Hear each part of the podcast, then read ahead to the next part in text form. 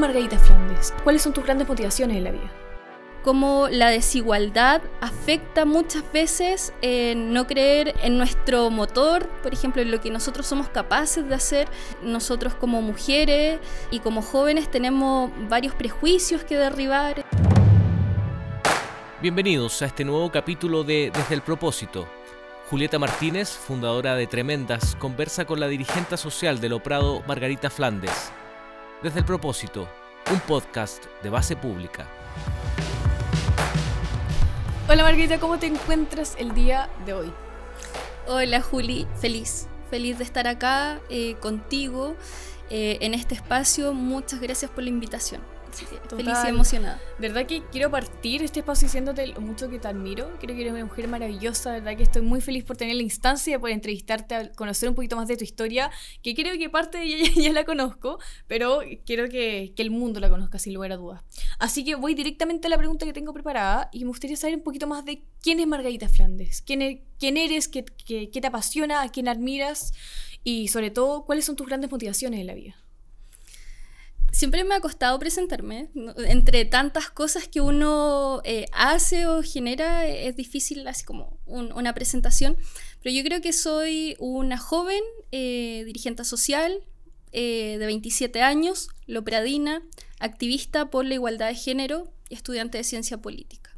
Perfecto. ¿Y qué te motiva? Siguiendo esa misma idea, como eh, imagino que cuando me cuentas que eres dirigente social se me vienen muchas cosas a la cabeza. ¿Hay, alguna, ¿Hay un, objetivo en particular que tengas hoy en día? ¿Algo que te gustaría ver en el futuro y presente, por supuesto?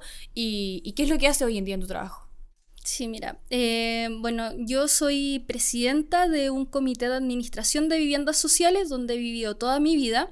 Eh, represento a 96 familias y eh, he destacado en ese ámbito porque somos muy pocos los jóvenes que participamos de comités de vivienda, juntas de vecinos y cosas que están más ligadas a los adultos. Por lo general, bueno, yo también fui activista, o sea, dirigente estudiantil.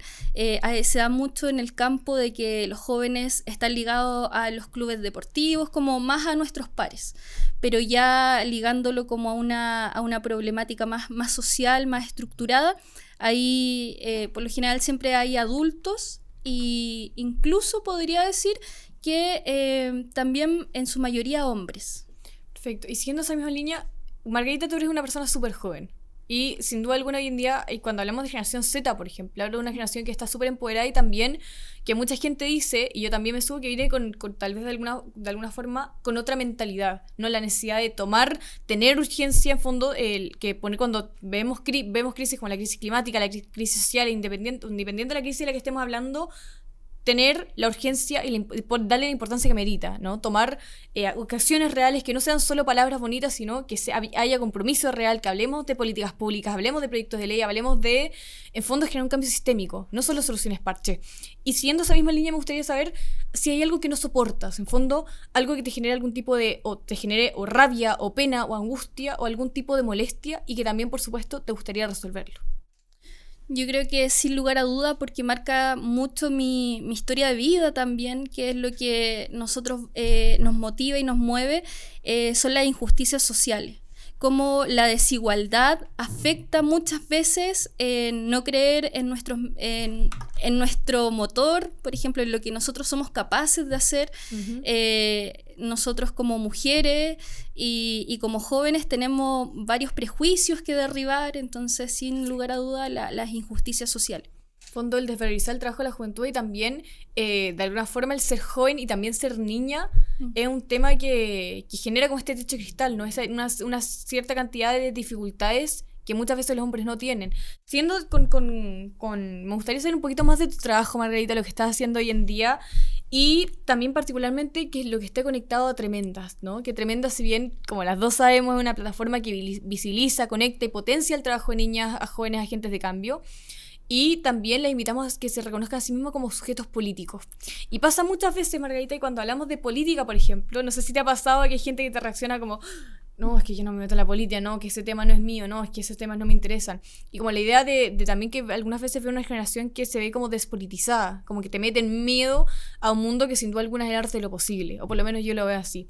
Siguiendo esa misma línea, ¿qué trabajo desde, desde un espacio como Tremendas, que una plataforma Acción Global, eh, se moviliza o se impulsa a las niñas a que se metan, de alguna forma aprendan, al fondo se empoderen, se eduquen dentro del mundo del liderazgo, dentro del mundo todo lo que es la educación y la participación de la juventud en política?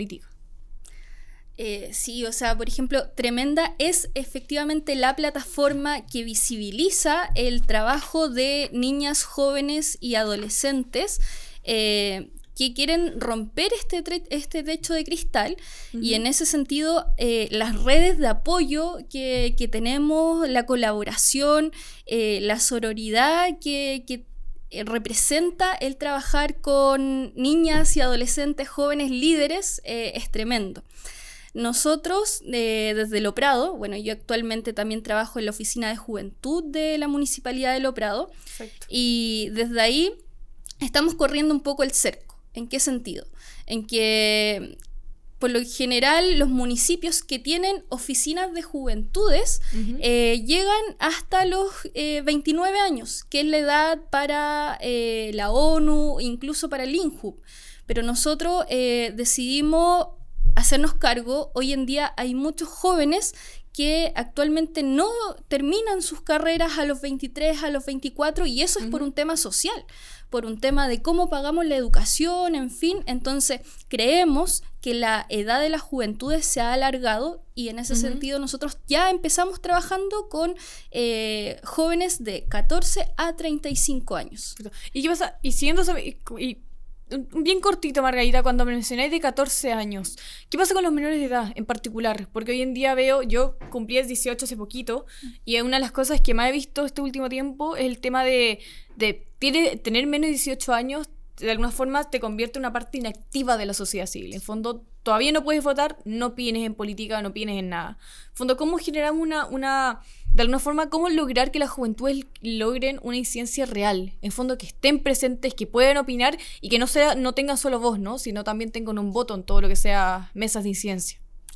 Mira, nosotros estamos trabajando también en ese sentido, formando un consejo consultivo local para nuestra comuna. Eh, es una idea innovadora donde eh, se quiere llegar a que estos jóvenes menores de edad de 14 a 17 años en este caso eh, puedan incidir en todas las materias de la comuna. O sea, tengan voz y voto en, en, los espacios de discusión, porque, claro, y esperemos que prontamente la edad para las elecciones baje al menos de los 16 en adelante. Sería ideal. Sí.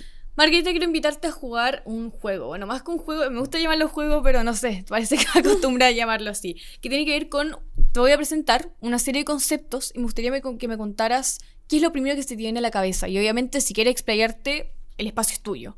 ¿no? Así que parto con el primer concepto y sería lo prado. Mi trayectoria. Sin lugar a dudas. O sea, yo siempre me he sentido una embajadora de mi comuna. Una, una comuna pequeña, vulnerable, que muchas veces no nos sentimos que no, no, no aparecemos en el plano, pero yo siempre he sido así como eh, varios rostros, personalidades, dicen yo soy de región, etcétera. Yo soy orgullosamente lopradina. Canta, y era una tremenda lideresa, sin lugar a dudas. Sigo en el siguiente concepto, adultocentrismo. Mm, eh, yo creo que em, recambio puede ser, pero más que eso... Em, ¿Recambio? Sí. ¿A qué vas con O sea, en el sentido de que nosotros como jóvenes somos capaces también de eh, tomar la bandera, eh, tomar la batuta, eh, que muchas veces son, han estado ligadas a, los adultos, incluso em, adultos sobre 50 años. Así que, y eso lo llevo incluso en el próximo futuro, quizás, cambio presidencial. Mira, sobre todo pensando en el contexto de cambios que está viviendo el país, ¿no? Mira, qué, interesante. Nunca había escuchado, sobre todo cuando hablo de autocentrismo, nunca había escuchado el concepto de recambio, por eso le preguntaba. Y, y de verdad es que me abriste un mundo nuevo, así que te lo agradezco de paso. Siguiendo con la siguiente eh, palabra, o sea, concepto, mejor dicho, es igualdad de género. Eh, justicia social. Justicia social, sin duda. O sea, las mujeres em, tenemos que tener sin duda los mismos derechos, las mismas oportunidades, estar en los mismos espacios que, los hombres han tenido por siglos, eh, sus privilegios, así que justicia social. Y también pensar que hoy en día cuando pensamos en, problemáticas que afectan a la sociedad en, general, independiente hombre, mujer, no binaria, todos, todas, todos, también pensar en, cuáles son las comunidades que se ven más vulnerables, más, más vulneradas por ciertas crisis en particular. O sea, cuando pensamos en pobreza, por ejemplo, hablamos de eh, que el 70% de la población más pobre del mundo son mujeres. O cuando hablamos de refugios climáticos, hablamos del 80% que corresponden a mujeres y niñas también. Sin duda alguna estoy totalmente de acuerdo, de acuerdo contigo que cuando hablemos de igualdad de género, hablamos de justicia social también. Y voy con otra, otro concepto que la verdad es que uno de los conceptos que más quería preguntarte, que es estigmatización. Prejuicio. Prejuicio, el encasillar a las personas que hay ciudadanos de primera, segunda y tercera clase. Eh, por eh, no tener quizás un apellido, eh, no sé, como difícil de pronunciar, o por venir de una comuna vulnerable como las nuestras, como las del sector poniente, todo eso es prejuicio. Perfecto jóvenes en política. Es un tema que hablamos antes, pero si quieres explayarte un poquito más, un, tocar un tema que no hayamos tocado antes, te invito a hacerlo.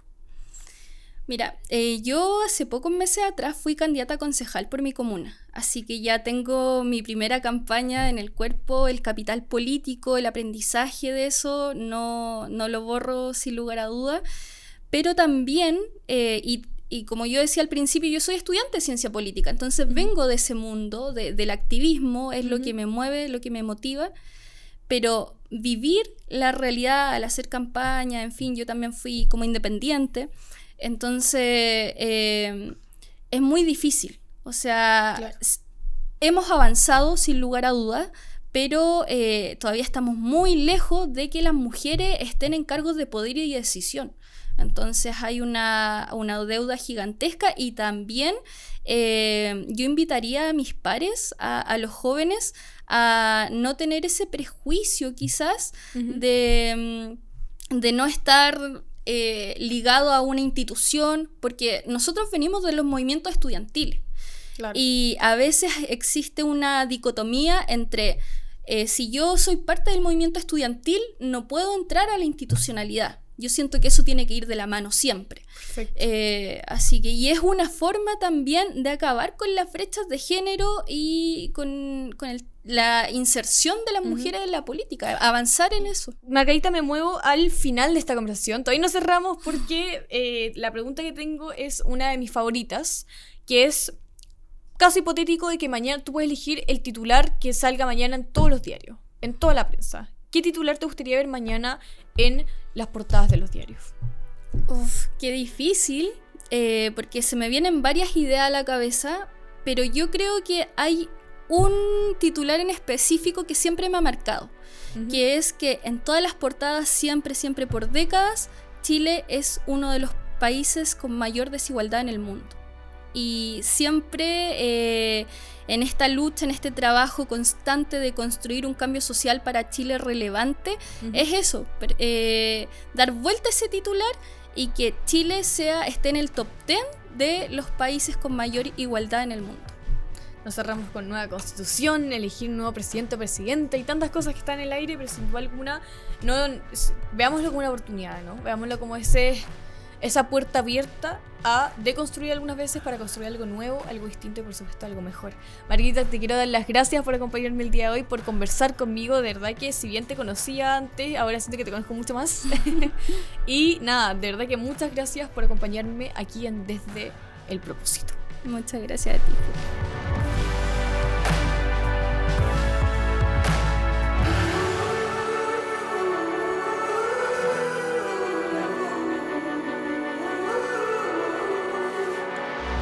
Desde el propósito, un podcast de base pública.